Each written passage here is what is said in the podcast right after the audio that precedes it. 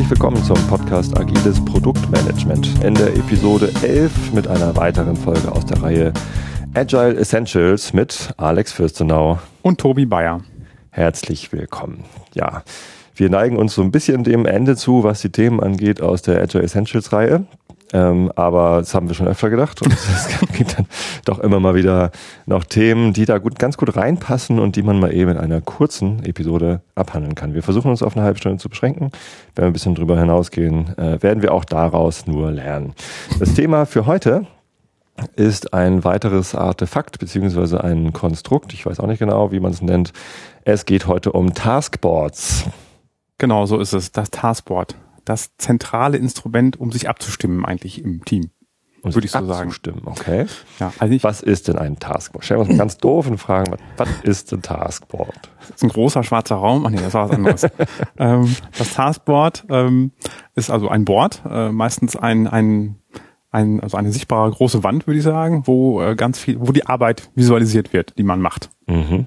Ja, und das kann unterschiedlich ausgeprägt sein. Die meisten Sachen, die sind so physikalisch, also irgendwie so ein Whiteboard, was man hat, im Büro rumstehen hat, oder was es auch gibt, man nimmt einfach eine Wand, eine Wand oder ein Fenster und äh, klebt da seine, seine Post-its oder seine Indexkarten. Wie heißen die nochmal? Karteikarten. Karteikarten, dieser Name. okay, also die, die Karteikarten, die äh, klebt man dann da dran. Wobei Karteikarten sind, glaube ich, diese ganz kleinen, die man in Karteikästen hat, um Vokabeln zu lernen und so. Ja, kann sein ich weiß gar nicht, ich weiß jetzt die heißen. Die größeren, na, ja. ist ja auch egal. Ähm, man visualisiert seine Arbeit, hast du gesagt? Genau. Das macht man äh, mit, mit, mit Hand einer Abstraktion, nämlich genau wie? Man nimmt Karten. Und schreibt dann die Aufgabe, die man machen muss, da drauf. Okay. Das heißt, wir haben Karten, auf denen steht äh, eine Aufgabe. Was machen wir jetzt damit an dieser Wand? Ähm, Genau, also meistens äh, diskutieren wir darüber, was denn eigentlich damit gemacht werden soll. Und ähm, im Idealfall bildet die Wand auch noch den äh, unseren Workflow ab. Mhm. Das, äh, wo wir, wie wir gedenken, die Arbeit von kommt in unser Team rein oder in unser, ja, in unser Scrum-Team oder Kanban-Team und äh, geht irgendwann wieder raus. Das heißt, ist im Idealfall irgendwann dann live und schafft einen Wert für unseren Kunden. Okay, das heißt, wir wollen irgendwie den, den Fluss der Aufgaben durch das Team visualisieren. Jo damit wir eine Grundlage haben, um drüber zu reden. Genau. Das macht man mit Spalten, ganz überraschend. genau. Man organisiert das Board in Spalten und Zeilen, äh, beziehungsweise Zeilen sind optional, helfen aber. Ja, also sind Spalten wahrscheinlich auch optional, aber helfen irgendwie, ne? Ja, es, also es hilft beides irgendwie und ich glaube, Zeilen sind irgendwie so implizit. Ähm, wenn man eine, eine Karte hat, ist das ja auch schon fast eine Zeile irgendwie, also mehr oder weniger, wenn man die so übers Board schiebt. Naja, also. könnte ja auch nach oben und unten wandern, so eine Karte. Ja, stimmt. ist eigentlich mehr so eine Verabredung, dass wenn man Karten durch die Spalten von links nach rechts verschiebt, dass sie dann auf der gleichen Höhe bleiben. Mhm. Kann man auch anders lösen. Na gut, reden wir erstmal über die Spalten. Ähm, da gibt es verschiedene Möglichkeiten, das Board zu organisieren. Die einfachste ist, äh, man hat links eine Spalte To-Do oder Incoming oder Backlog. Oder Next. Oder Next oder mhm. wie auch immer. Dann hat man in der Mitte eine Spalte in Progress, also in, äh, in Bearbeitung oder aktuell oder hm. jetzt gerade. Ähm, und dann hat man rechts eine Spalte, wo fertig dran steht oder dann oder live oder abgehakt. So. Und ähm, die Idee ist, dass man, wenn man eine Aufgabe aus dem äh, Backlog, aus dem Speicher nimmt und bearbeitet, dass man sie dann in die Mitte verschiebt und wenn man fertig ist, schiebt man sie nach rechts. Und dadurch kann man halt sehen, in welchem Zustand die einzelnen Aufgaben sind. Jetzt gibt's aber tausend und eine Möglichkeit, das noch komplizierter zu machen, wenn man das möchte. Ja. Äh, jetzt hängt ja schon wieder meine, meine Einstellung zu komplexeren Boards raus. äh, ja, also man kann, äh, wenn man kompliziertere Workflows hat, zum Beispiel mit einer expliziten Qualitätssicherungsabteilung oder einem, einem, einem Tester im Team, oder wenn man verschiedene Stufen des Live-Schaltens hat, wie ein Staging-System und ein Live-System. Mhm. Oder wenn man, was gibt's noch für Möglichkeiten? Also Review gibt's noch, irgendwie Code-Review, genau. also internes Code-Review im Team oder sogar ein externes, dass man das irgendwie machen lässt oder sowas. Ja. Also da gibt's diverse Möglichkeiten. Oder Analyse Übersetzungsschritte, die anliegen. Analyse. Ja. Dann kann man äh, sein, seine Struktur auf dem Board äh, beliebig verkomplexieren, ver, ver, verkomplizieren, äh, indem man weitere Spalten hinzufügt. Teilweise sogar eigene abgetrennte Bereiche, so unten so ein, so ein Bereich, wo man Sachen hinschiebt, die gerade bei einem externen Team liegen, zum Beispiel in der Übersetzung oder ähm, ja beim Copywriting oder bei was auch immer. Mhm. Und diese Spalten werden halt dort eingefügt, wo sie halt im Workflow hingehören. Das heißt, wenn man mit der Entwicklung fertig ist und dann der Tester drauf gucken soll oder wenn dann ein Code-Review stattfinden soll, dann schiebt man die Karten typischerweise immer weiter nach rechts. Genau. Möglicherweise ist es im arabischen Raum so, dass die Karten von rechts nach links wandern. Ja. Das wissen wir beide leider nicht. Falls wir Hörer haben, die im arabischen Raum arbeiten, äh, wäre das mal eine interessante Information, ob dort auch mit Taskboards gearbeitet wird und äh, ob die dann von rechts nach links wandern. Ist ja aber eigentlich völlig Wumpe, könnten wir eigentlich auch mal machen. Nur um, ich finde das immer ganz gut, wenn man mal Dinge anders macht, als man gewohnt ist, um seinen Kopf fit zu halten. Mhm. Bisschen Verwirrung stiften, ähm, damit man sich nicht äh, auf den eingetretenen Faden irgendwie zu wohl fühlt. Ich habe zum Beispiel mal, als ich damals noch Quake gespielt habe, dass man so mit der Maus steuert man so die Sicht, wo man hinguckt. Äh, und da kann man dann die äh, die Y-Achse invertieren. Dass man halt, wenn man nach vorne schiebt die Maus, dass man dann runter guckt oder wenn man nach vorne schiebt, dass man dann hoch guckt. Habe ich mir angewöhnt, das einmal im halben Jahr zu ändern. weil man ist, weil man dann erstmal kurz verrückt wird, weil sich das komplett anders verhält, als man denkt, aber dann äh, gewöhnt man sich da auch dran und ich finde es immer ganz gut. Vielleicht sollte man es einfach mal machen, auf dem Taskboard die Karten von rechts nach links wandern zu lassen. Ja. Aber gehen wir mal davon aus, es wandert von links nach rechts, dann hat man halt neben der ähm, neben der Next-Spalte vielleicht noch eine Analyse-Spalte, wo irgendwie, wo man nochmal drauf guckt, ob dann wirklich alles äh, bereit ist für die für die Spalte. Ähm, und neben der, rechts neben der In-Progress-Spalte noch eine Review-Spalte oder eine, eine Testing-Spalte. Mhm. Es gibt auch Ready for QA als Spalte in einigen Teams, dass die, dass die Entwickler quasi eine Aufgabe, wenn sie fertig sind mit der Entwicklung, äh, da reinschieben können, damit die QA weiß, also die Qualitätssicherung weiß, ah, da kann ich jetzt drauf gucken. Ja. Ähm, ja, ich habe es schon gesagt, ich äh, sehe das so ein bisschen skeptisch, äh, wie kompliziert so ein Board sein sollte. Äh, ist zwar immer ganz gut, wenn man seinen Kopf fit hält mit Komplexität, ähm, aber manchmal ist es mir halt passiert, dass bei sehr komplexen Boards ähm, Teile des Teams dachten, ja gut, ich habe ja das Ticket hier auf äh, die und die Spalte geschoben, damit ist ja klar, was das bedeutet. Und man darf halt nie den Fehler machen, dass ähm, das Schieben einer Karte auf dem Board irgendwie explizite Kommunikation ersetzt. Äh, es geht halt nichts über, ähm, man steht an Bord und redet dann auch tatsächlich darüber und spricht miteinander. Mhm. Wenn zum Beispiel ein Entwickler meint, äh, ich brauche jetzt Hilfe von der Qualitätssicherung, dass die mal drauf gucken und Tests machen, ähm, dann, dann sollte der halt mit dem Tester sprechen und sagen, hallo, ich bin hier fertig, magst du mal drauf gucken oder wollen wir gemeinsam oder so. Mhm. Das ist halt viel, viel besser, als eine Karte irgendwo hinzuschieben, wo man glaubt, der andere wird es schon sehen und das dann sich selber irgendwie nehmen. Mhm. Also ich habe natürlich die etwas andere Ansicht. Ähm, also ich, das, das Minimum von drei Spalten ist nicht immer das, das Optimum. Mhm. Aus meiner Sicht. Äh, andererseits äh, bin ich mit meinem ersten Kanban-Team äh, hier bei BigPoint mit 13 Spalten gestartet und wir hatten, glaube ich, 10 Zeilen und dann haben wir kurz überlegt, wie viele Tickets denn auf dem, auf dem Board sein könnten. Waren halt 130. ähm, und da machte natürlich jedes VIP-Limit überhaupt gar keinen Sinn mehr. Ja.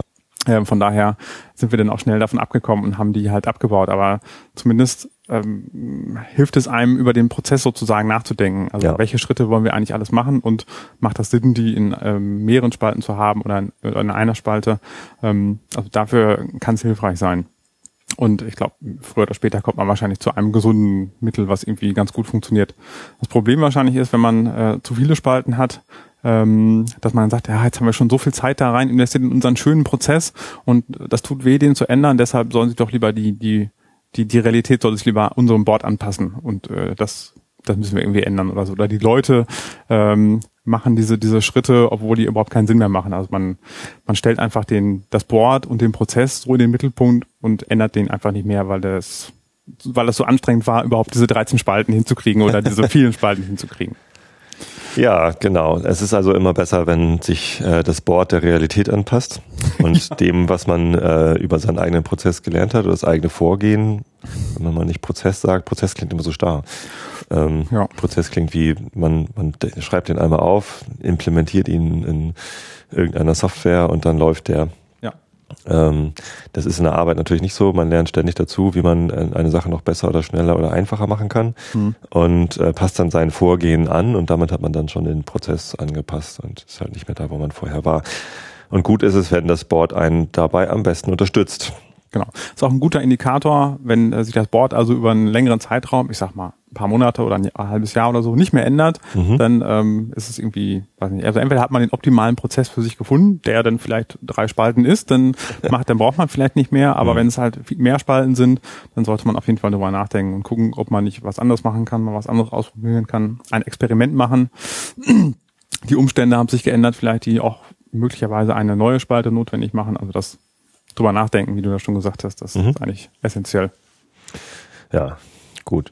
Jetzt haben wir, glaube ich, das Board ganz gut beschrieben. Wir haben noch nicht beschrieben, was da drauf ist. Wir haben gesagt, Karten mit, mit Aufgaben. Mhm. Dazu es ja die Episode, ich weiß gar nicht, acht oder so zu User Stories. Mhm.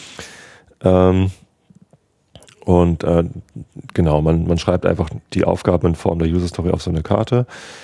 Hat dann die Möglichkeit, zu der User Story noch unter Aufgaben anzulegen, wenn, dann, wenn man dann irgendwie ein bisschen technisch werden möchte und sagt, mhm. hier Datenbank anpassen, äh, Backend implementieren, Frontend implementieren, keine Ahnung was. Solche Karten kann man sich dann eben zu einer User Story malen und die dann äh, nacheinander da, darüber schieben. So. Wir brauchen das Board einerseits zur Kommunikationsunterstützung, habe ich gerade schon gesagt, ähm, und zwar im Daily Stand-up. Mhm. Hatten wir auch schon eine Episode dazu. Wenn man sich also einmal täglich zusammenstellt und darüber zu sprechen, äh, was habe ich die letzten 24 Stunden äh, gemacht oder die Zeit seit dem letzten Stand-up äh, und äh, was, was sollten wir als nächstes tun und welche Hindernisse hatte ich, steht man eben an diesem Board. Und ähm, ich glaube, für diese Situation ist es halt wirklich gut, wenn das ähm, relativ kompakt ist, man sich schnell darauf zurechtfindet, ähm, die Entwickler ihre Karten äh, schnell finden und verschieben können und halt wirklich alle drauf achten, was, was sagt er wirklich. Nicht nur, wo hängt das jetzt, sondern was sagt er. Aber Kommunikationsunterstützung beim Stand-up ist nicht das Einzige, wofür man das Board gebrauchen kann, sondern ähm, es hilft eben auch bei der ähm, Visualisierung des Zustands. Ne? Man ist in einem Sprint oder man, man macht Kanban und ähm, hat halt gerade einen, einen Zeitpunkt und wenn man als Product Owner oder als Stakeholder oder so sehen möchte, wie steht es denn gerade, wie ist denn der Spielstand, kann man eben zum Board gehen und da erstmal drauf gucken. Ja.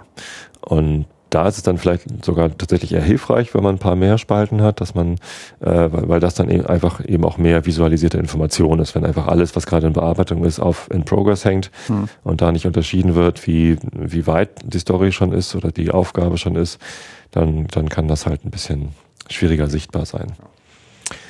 Aber gehen wir mal davon aus, wir haben einen Sprint in Scrum und das Team hat einen, äh, einen Sprint-Backlog erstellt, beziehungsweise sich mit dem Product Owner auf einen Sprint-Backlog geeinigt. Ähm, und ja, alle Aufgaben aus dem Sprint hängen dann an der Wand. Erstmal alle ganz links. Mhm. Und ähm, anhand des Fortschritts, wie viele Karten schon nach rechts gewandert sind, kann man halt jederzeit mit einem Blick aufs Board erkennen, äh, wie weit ist denn der Sprint mhm. schon. Und wenn man ganz am Anfang auf das Board guckt, sollte, ist wahrscheinlich alles noch ganz links. Und wenn man ganz am Ende aufs Board guckt, sollte, wenn alles gut geklappt hat, alles ganz rechts sein. Ja. Insofern hilft auch so ein Blick aufs Board, um zu gucken, wie ist denn das Wetter gerade. So ist es. Spielstand. Genau, also das äh, hilft, hilft auf dem Board. Es gibt natürlich noch mehr Möglichkeiten, die man äh, am Board denn visualisieren kann, also auf den Karten üblicherweise ist dann da noch neben der, der Story, also dem, dem Bezei der, neben, neben der Bezeichnung der Story, mhm. ähm, noch vielleicht äh, die, die Nummer in unserem äh, elektronischen äh, Tracking-System, mhm. was zum Beispiel Jira sein könnte. Ähm, also das ist eine Möglichkeit. Ja, da kommen wir gleich nochmal drauf auf elektronische ja. Mods. Oder ähm, ein Avatar, also irgendwie ein Magnet oder, oder ein Kürzel von demjenigen oder denjenigen, die die, die Story gerade bearbeiten. Mhm. Also das macht meistens noch Sinn. Und was noch oft Sinn macht, ist, wenn irgendwas geblockt ist. Ja. Also, dass man da irgendwie einen, einen Indikator hat, irgendwie einen Klebezettel mit, okay, wartet auf, weiß nicht, irgendein anderes Team oder ein anderes Ereignis. Okay. Damit wir da weitermachen können. Genau, das ist ganz hilfreich, wenn man ähm, sehen kann, was es gerade blockiert und vielleicht auch warum und seit wann, dass man dann kein, äh, nicht den Überblick verliert mhm. und auch täglich nachfragen kann mhm. als Scrum Master. Genau. Nicht nur als Scrum Master, sondern auch als Teammitglied. Alle können nachfragen. Alle sollten nachfragen. Alle ja. können helfen. Ja. Ähm, gut, äh, was ich noch zu diesem Fortschrittsindikator äh, ähm, erzählen wollte, äh, ist die, das Konzept des Schneepflugs. ähm, wenn man äh, sein Board so organisiert, dass äh, das ganze Sprint-Backlog links äh, in die To-Do-Spalte gehängt wird und das auch so organisiert, dass die wichtigste Story äh, ganz oben hängt und dann in der Priorität absteigend nach unten, dann sollte es ja am besten so sein, dass man dann auch oben anfängt, die Sachen abzuarbeiten als Team. Und erst dann irgendwie ne, die nächste Story anfängt, wenn man bei der obersten nichts mehr tun kann. Und dann ergibt sich ein Bild auf dem Board, dass die oberste Story halt als erstes nach rechts wandert und dann so nach und nach die darunter liegenden. Und ähm, das sieht halt aus wie äh, ein, ein Schneepflug, der von oben quasi nach unten über das, das Board fährt und die Sachen so nach rechts schiebt. Mhm. Und das ist total hilfreich, äh, da mal drauf zu achten. Wenn es nämlich kein Schneepflug ist und die Stories von unten irgendwie schneller abgearbeitet werden, dann könnte man mal drüber reden, warum denn das so ist, warum man irgendwie oben nicht weiter vorankommt, obwohl das ja eigentlich die wichtigeren Stories sind. Mhm. Ähm, oder was denn da eigentlich los ist. Mhm. Wie immer bei solchen ähm, Indikatoren gilt halt, das ist nicht notwendigerweise ein Fehler oder ein, äh, ein Verstoß oder ein Problem, sondern ein Indikator dafür, dass man mal reden sollte. Vielleicht ja. gibt es da gute Gründe dafür. Und vielleicht sind die auch allen bewusst. Aber es ist halt immer ganz gut, das nicht ähm, aus Versehen zu tun oder unbewusst, sondern äh, dass man dann halt, dass allen klar ist, warum das so ist. Mhm. Genau. Der Schneepflug. Ja, und der, der Schneeflug kann dann auch äh, den, das, das Burndown-Chart eventuell ersetzen, mhm. was ja dann anzeigen soll, ähm, wie weit wir schon sind in unserem Sprint.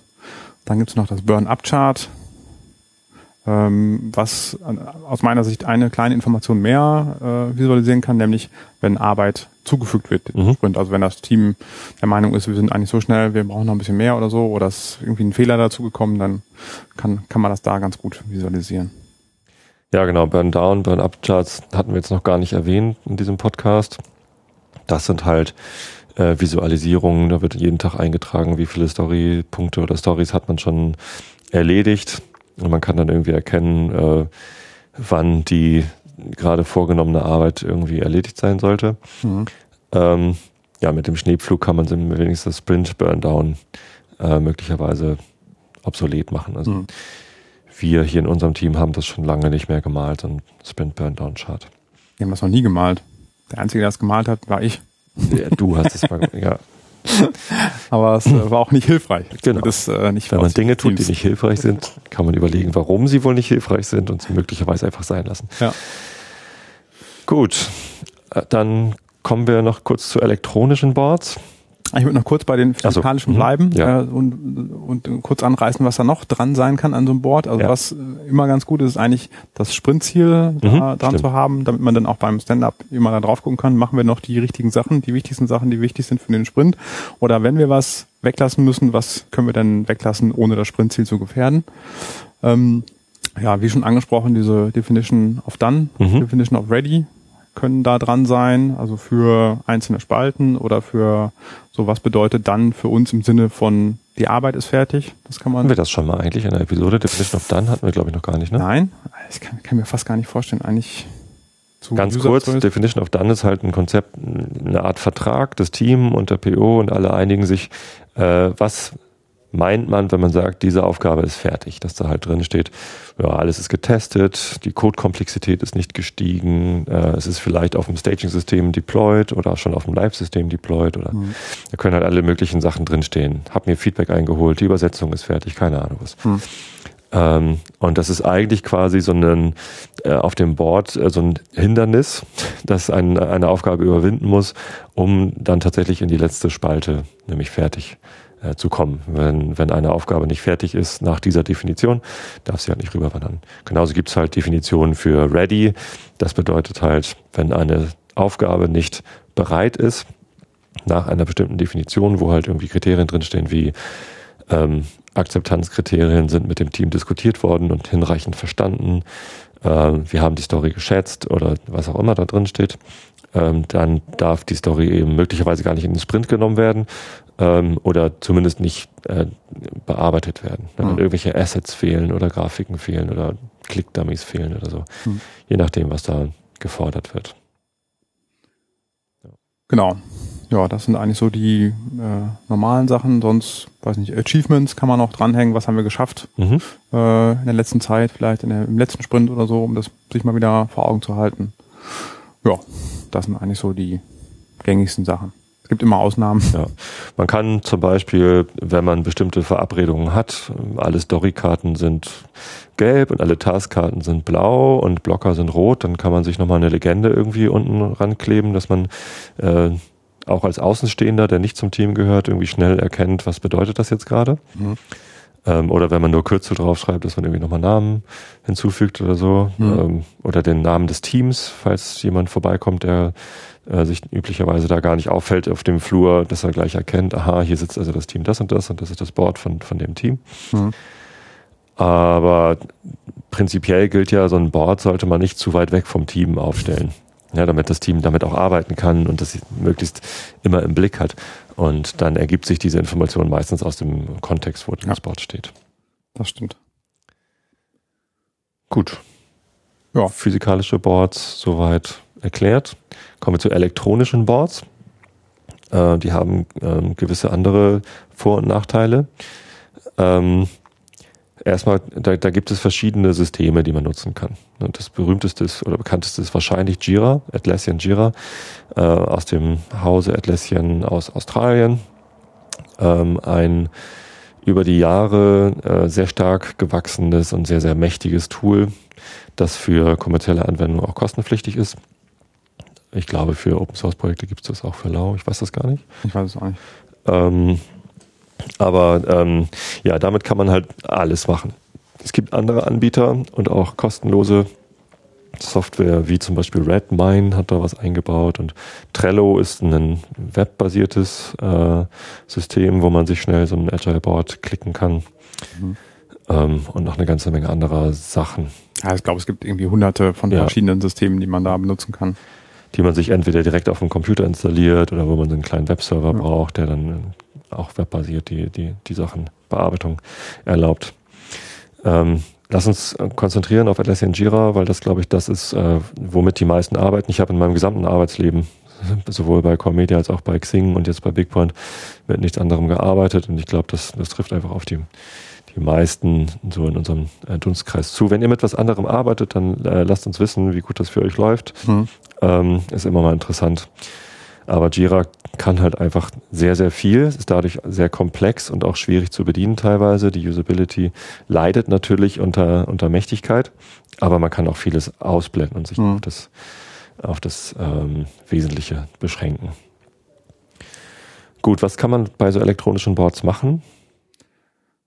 Naja, also Tickets anlegen, also mhm. ähm, Arbeitsaufträge anlegen, meistens. Also auch, was man mit ähm, physikalischen Boards machen kann, die irgendwelchen Leuten zuweisen oder die sich zuweisen lassen. Also man kann die auch pullen dann. Ähm, also im Prinzip äh, bieten die schon viele, viele Sachen an, die auch die physikalischen Boards können ein paar Sachen natürlich nicht. Erstmal sind sie natürlich eingeschränkt in ihrer Flexibilität. Also das, man kann nur das machen, was die Programmierer vorgesehen haben. Genau, einfach mal eine Ecke abreißen vom Zettel, um zu symbolisieren, äh, das gammelt hier schon rum oder was auch immer man damit gerade für eine Idee hatte, äh, geht halt nicht so einfach. Genau. Ja. Entstanden ist es, glaube ich, aus, aus einem aus den äh, Issue-Tracking-System, äh, wo man, wo man früher angefangen hat, einfach Listen von, von Aufgaben oder Bug-Tracking-Systemen, Listen von Bugs, äh, die man irgendwie abarbeiten muss. Ähm, Jira war früher auch ein reines Issue-Tracking-System und, mhm. und, wird von vielen auch noch so genutzt. Äh, und diese, diese Board-Visualisierungsart, dass man da versucht, die Realität nachzuahmen, indem man so Bereiche, Rechtecke darstellt, die aussehen wie Karten, wo auch so ähnlich was draufsteht wie Karten, die man dann per Drag and Drop von links nach rechts oder von oben nach unten ziehen kann. Das ist dann quasi jetzt die, die modernere Variante von einem Issue-Tracking-System. Im Wesentlichen ist ja auch so ein physikalisches Board nichts anderes als Issue-Tracking. Mhm. Nur halt, dass man es irgendwie anders visualisiert ja. und man nicht den, den Status irgendwie in Datenbanken speichert, sondern auf den Zettel schreibt. Genau.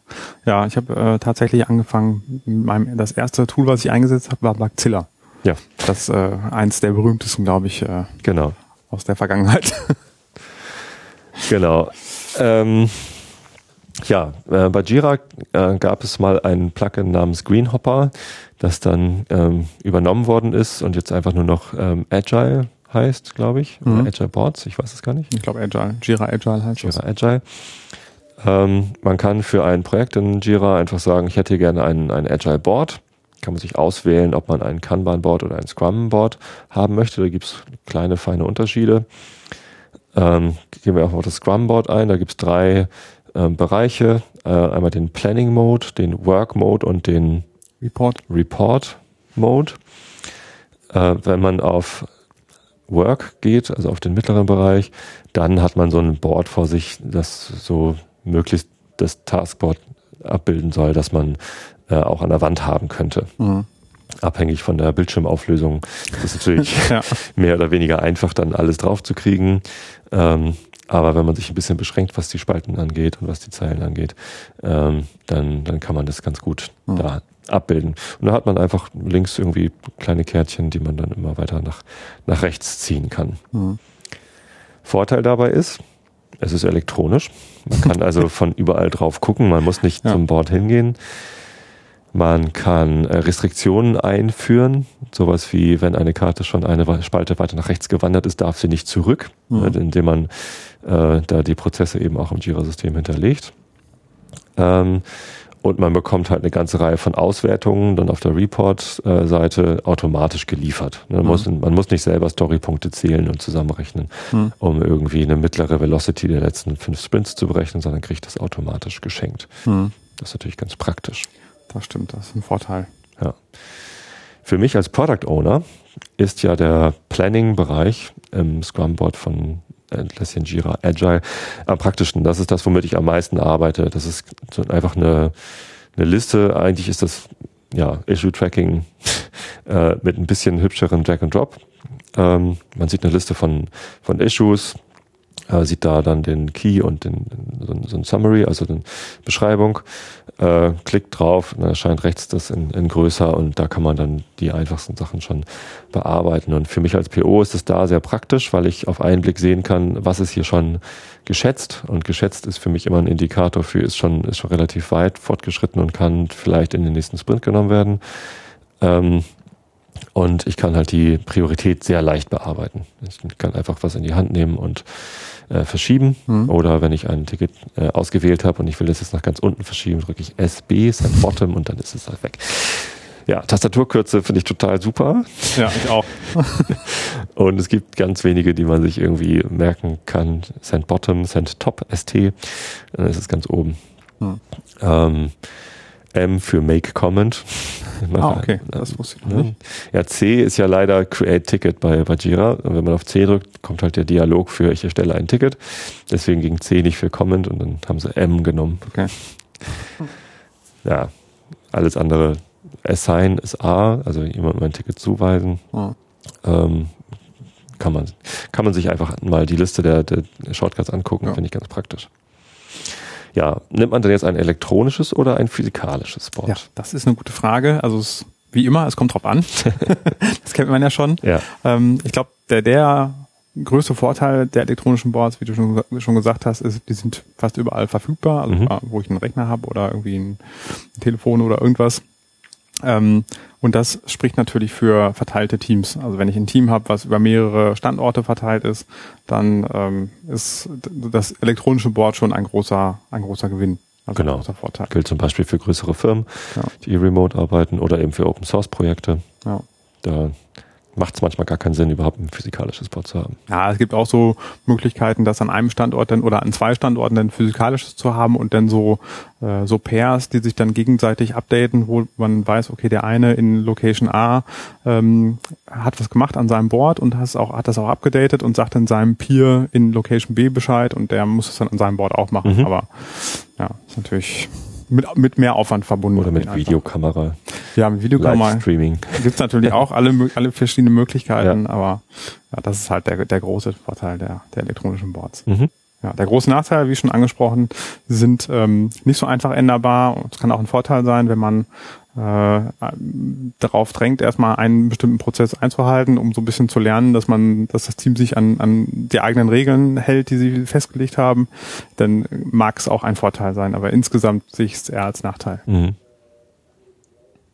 Ja, ein weiterer Vorteil von ähm von äh, elektronischen Boards ist ja, dass, dass die automatisch halt immer mittracken, äh, äh, was es passiert. Mhm. Ja, wenn jemand eine Karte verschiebt auf dem elektronischen Board, kann man hinterher sehen, wer es war und wann es passiert ist und ob er einen Kommentar dazu geschrieben hat.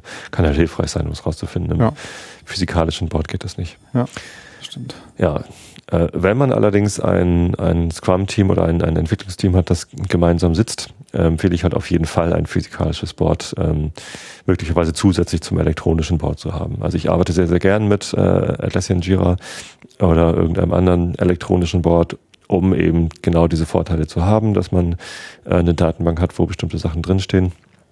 Ähm, und zur Vorbereitung ist es auch extrem praktisch. Oder wenn man ein Meeting hat, äh, das nicht am Board stattfindet, kann man halt das elektronische Board auf den Beamer werfen und das ist halt sehr praktisch. Aber ähm, das physikalische Board würde ich in einem Team, das halt eh gemeinsam sitzt, niemals missen wollen, weil das einfach gut ist, davor zu stehen und an, an haptischen Karten zu arbeiten. Mhm. Ja, kommen wir zu Fallstricken. Was gibt's noch für, für Probleme, auf die man stoßen kann bei Boards? Was kann man falsch machen? Ja, ein Problem kann sein, äh, das Board wird gar nicht benutzt. Mhm. Ne, also man hat irgendwie, hat sich gesagt, ja, wir machen jetzt den perfekten Prozess. Ähm, und dann hat man gemerkt, das ist aber viel zu anstrengend. Also es bildet gar nicht die Wirklichkeit ab und dann, dann altert das normalerweise. Also es wird irgendwie nicht benutzt dann mehr. Ja. Das könnte sein.